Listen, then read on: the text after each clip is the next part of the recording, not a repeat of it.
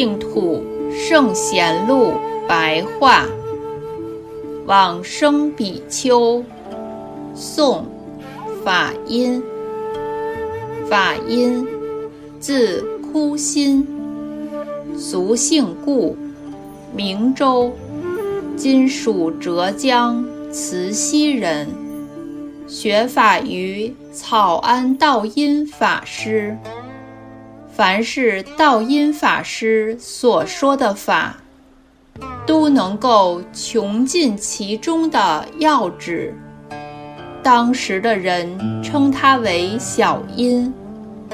法因曾经住持广寿寺三十年，潜心修行净土法门，并且昼夜不断地讲经弘法，从来不曾攀援权贵的族姓人家。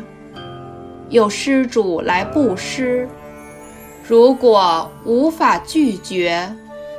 则只收受少分的供养，他所居住的房舍，有人劝他重新整修。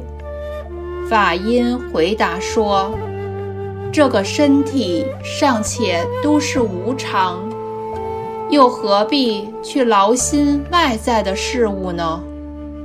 南宋光宗绍熙四年。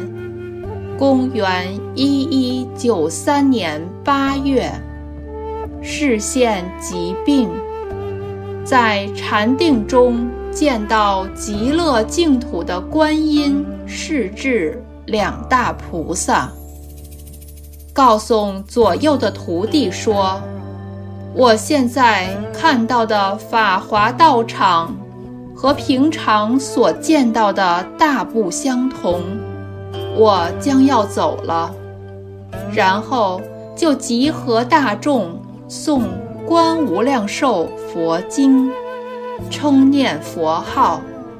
有人请他遗留寄诵，因此书写说：“我与弥陀本无二，二与不二并结离。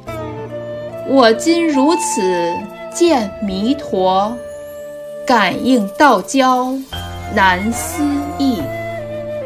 然后挺身端坐，结手印，而后往生。出自《佛祖统计》。